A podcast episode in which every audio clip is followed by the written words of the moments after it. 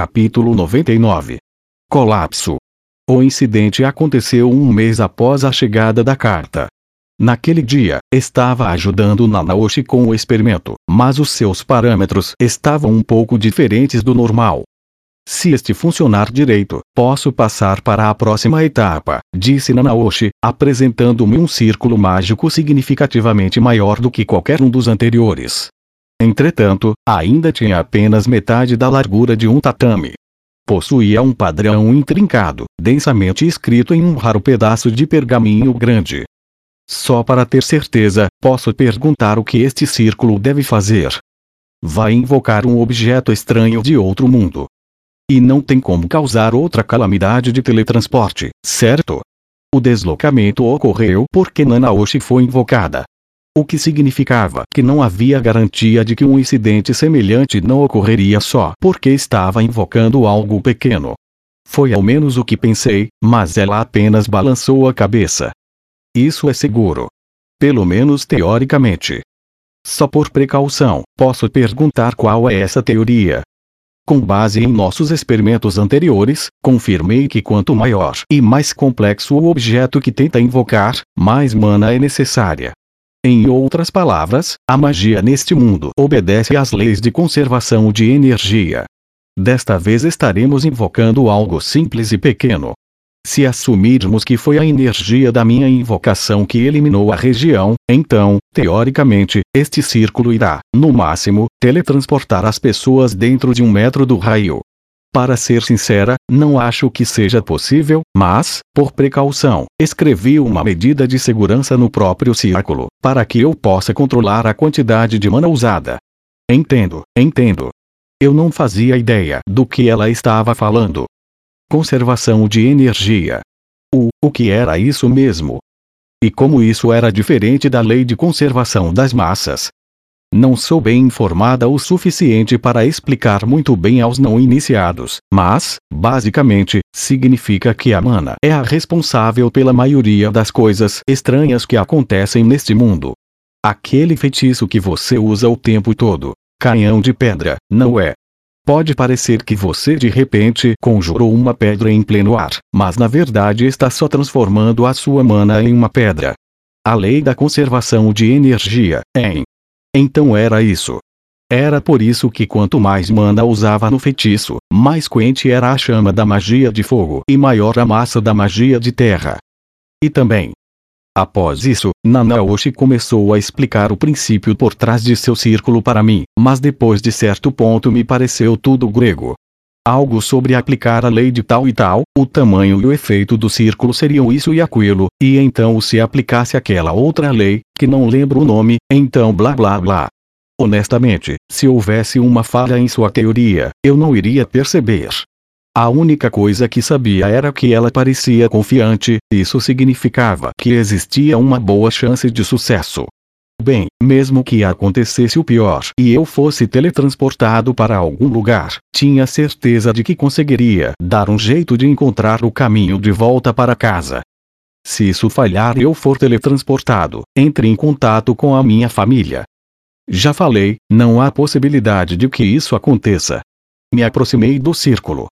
Bem, então vamos começar. Por favor. Eu não estava certo se aquela palavra fora dirigida a mim ou não.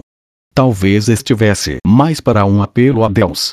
Comecei a despejar a minha mana no círculo, colocando ambas as mãos na borda do papel. Uma corrente ondulou pelo círculo e começou a soltar um brilho. Pude sentir a minha mana sendo sugada pelos meus braços. Mas isso era estranho. Algo parecia fora de lugar. Parecia que o caminho percorrido pela luz estava obstruído. Era como se uma parte não estivesse se iluminando. Piste. Sou um zap e a mana de repente parou de fluir. A luz emitida pelo círculo tremeluziu. Estava acabado. Não houve mais qualquer reação do círculo. Olhei mais de perto e encontrei um rasgo no papel. Será que tinha entrado em curto-circuito e acionou a trava de segurança? Apesar de tudo, foi um fracasso. E aí? Falhou, disse Nanaoshi calmamente.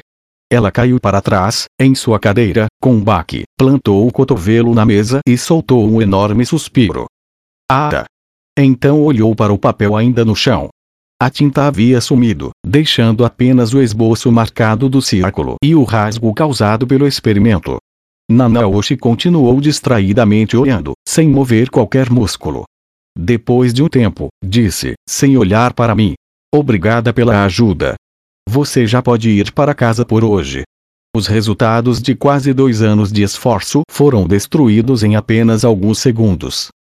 Bem, essas coisas acontecem, sabe? Falei. Nanaoshi não respondeu. Era culpa minha.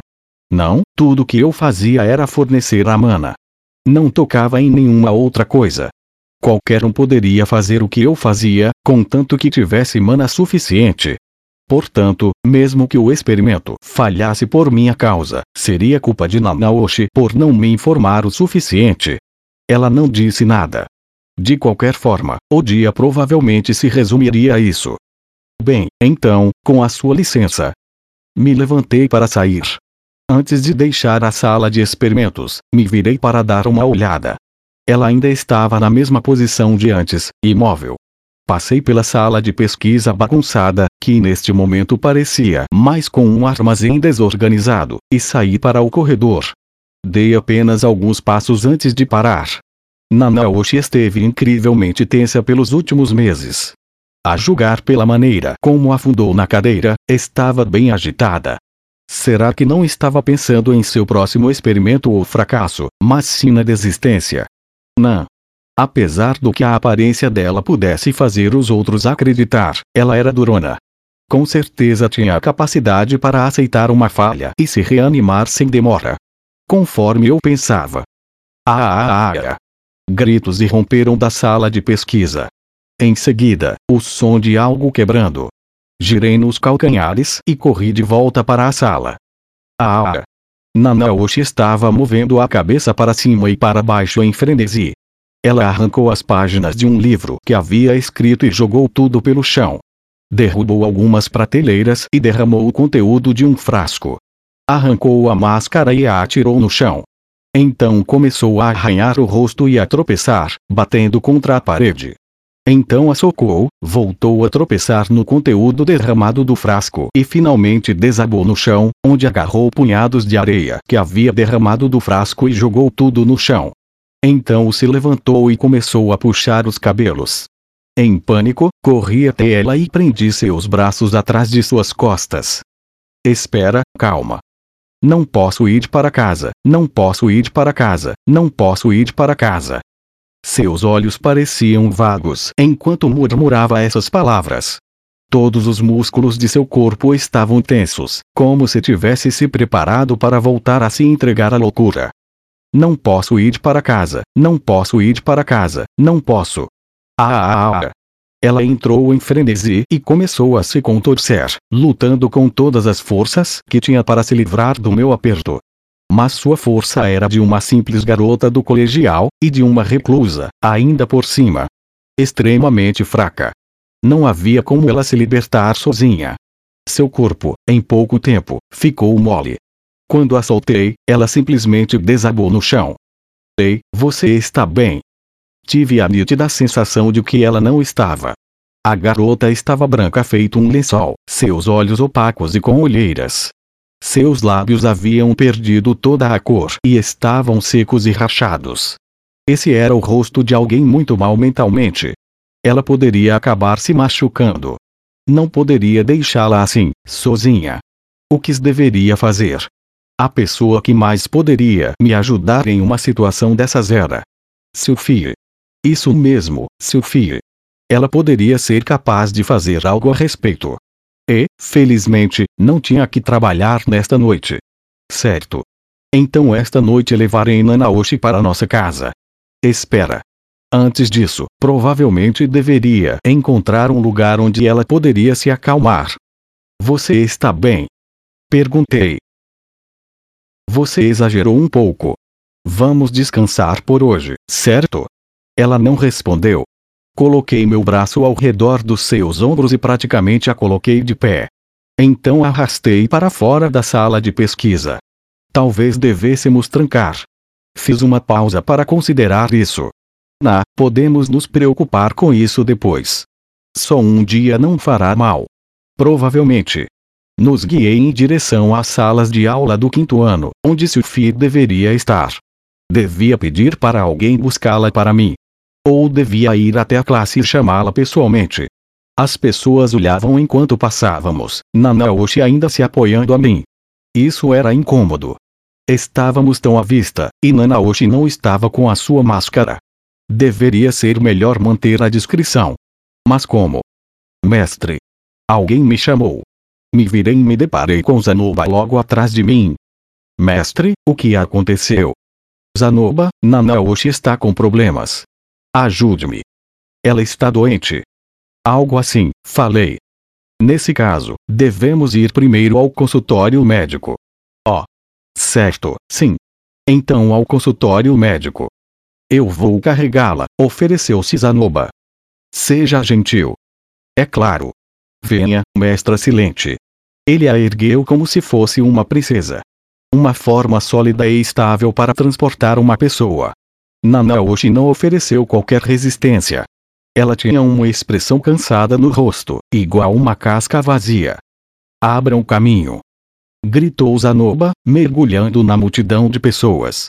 Abriram o caminho diante dele, como se fosse o próprio oceano se dividindo. Eu segui. Na enfermaria, deixamos Nanaoshi descansar em uma das camas. Seu rosto estava vago. Que expressão terrível.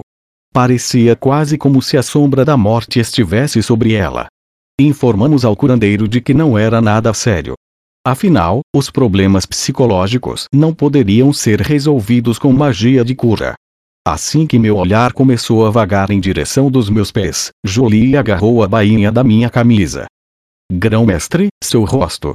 Parece horrível. Eu instintivamente toquei o meu rosto. Que tipo de expressão estou fazendo? Ah, não. Parecia que eu também estava muito abalado. Precisava me acalmar um pouco. Isso é porque não sou bonito. Afaguei a cabeça dela.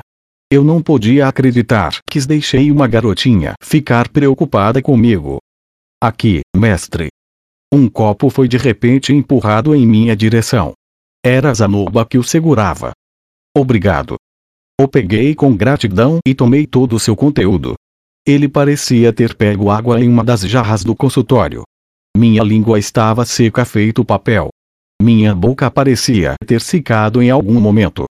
Uf! Sentei-me soltei um suspiro. Zanoba ficou ao meu lado e perguntou bem baixinho. Mestre, o que aconteceu? Nunca te vi tão perturbado assim. Bem.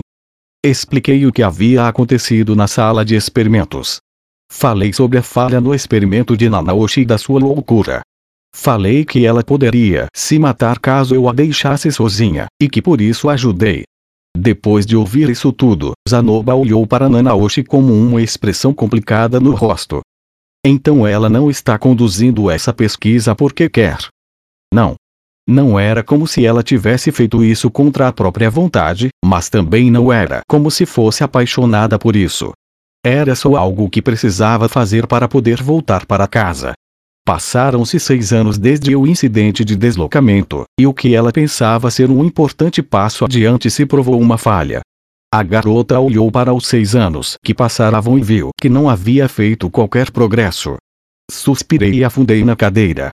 Depois disso, Zanobia não disse mais nada.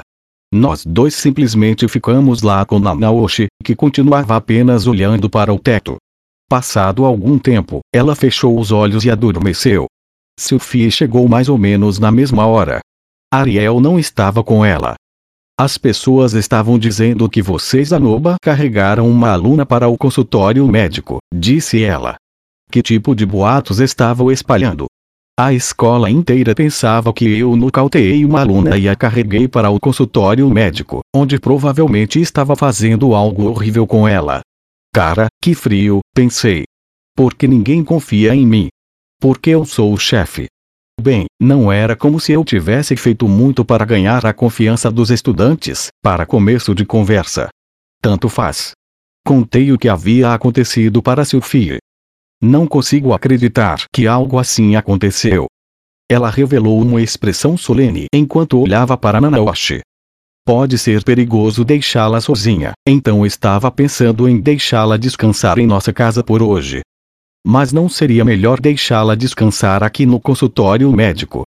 Acho que estar com alguém que conhece quando acordar será melhor para ela. De qualquer forma, eu não poderia deixá-la sozinha. Nanaoshi era jovem, e estava claro que o acontecimento a abalou muito. Quando as pessoas eram levadas ao limite, podiam fazer coisas extremas. Coisas como machucar a si mesmas. Não faço ideia de quanto tempo vai levar para ela se acalmar, falei. Gostaria de deixar que ficasse conosco, para que eu possa manter um olho nela, ao menos por enquanto. Um, tudo bem se eu deixar isso com você. Se for apenas o cuidado com as refeições dela, posso fazer isso. Nós a isolaríamos até que ela se acalmasse. Poderia ser bom deixá-la fugir um pouco da realidade. Uma espécie de retirada tática. Isso não é traição nem nada do tipo. Eu sei. Ou há alguma coisa pela qual você se sinta culpado? Não. Eu não tinha motivos para me sentir culpado. Ainda assim, estava levando uma mulher diferente para minha casa. Uma em uma posição fraca e indefesa. Mesmo assim, Sophie não parecia suspeitar. Então era isso que era a confiança, hein? Vou deixar isso com você, Rude. Hoje você vai direto para casa. Sim, não poderei ir com você, então pode cuidar das compras sozinha. Deixa comigo. Balancei a cabeça para a resposta tranquilizadora de Sophie. Eu não esperaria nada menos dela. Saímos da escola e corremos de volta para nossa casa. Zanoba se ofereceu para transportar Nanaoshi.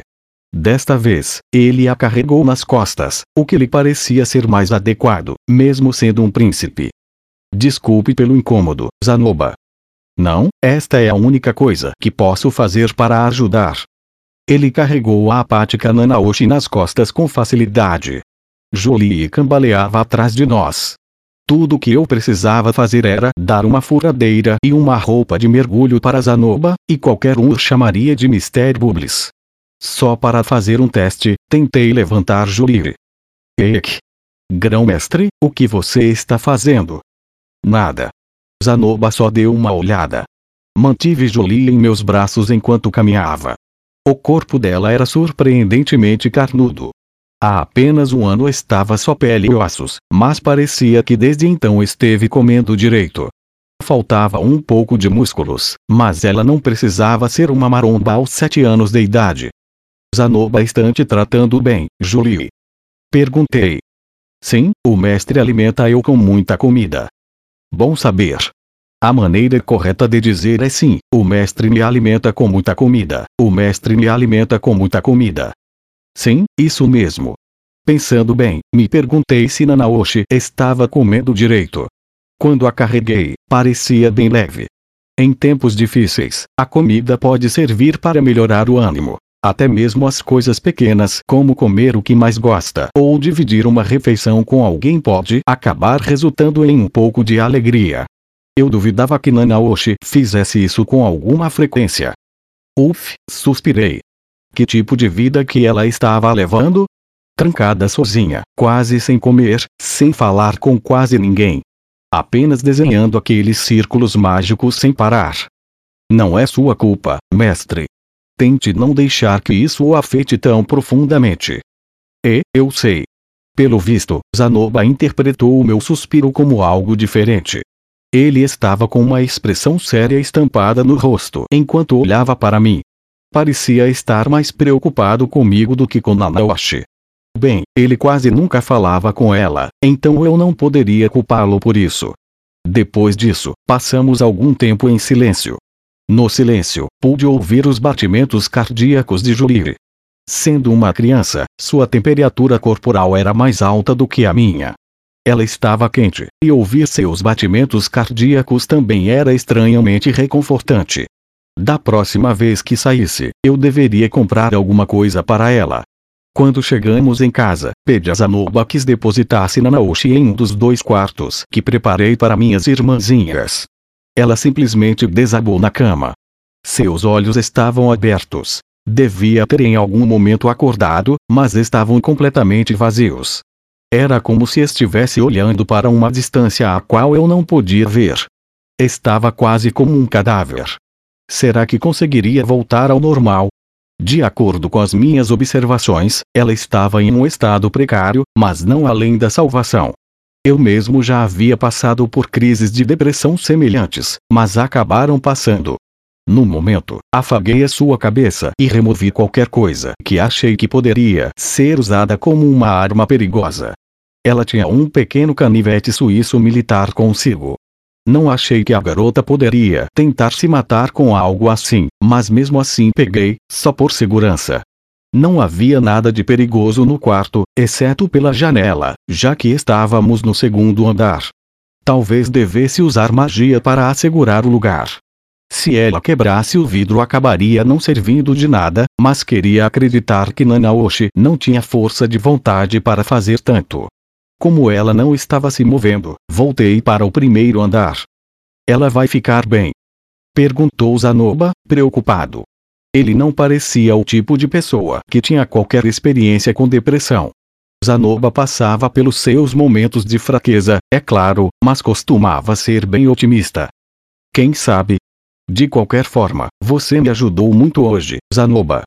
Não, é você quem sempre está tomando conta de mim. Era o mínimo que eu podia fazer. Esse era o Zanoba. Poderia sempre contar com ele. E quanto a você, mestre? Você vai ficar bem. Eu? Por quê? Parece que o colapso da mestra silente teve um forte impacto sobre você. Forte impacto. Sério? Ele, na verdade, estava provavelmente certo.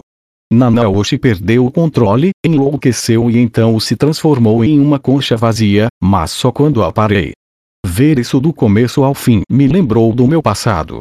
Embora com ela fosse algo um pouco diferente, nós dois passamos por agonias mentais bem semelhantes.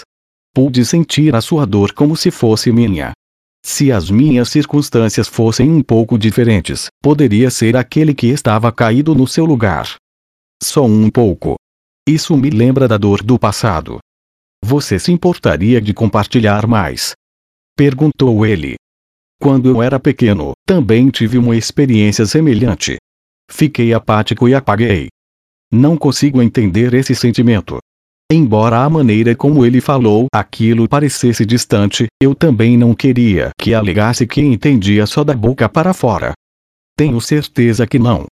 Independentemente disso, se houver algo mais em que possa usar a minha força, por favor, me avise. Força é a única coisa que tenho de sobra.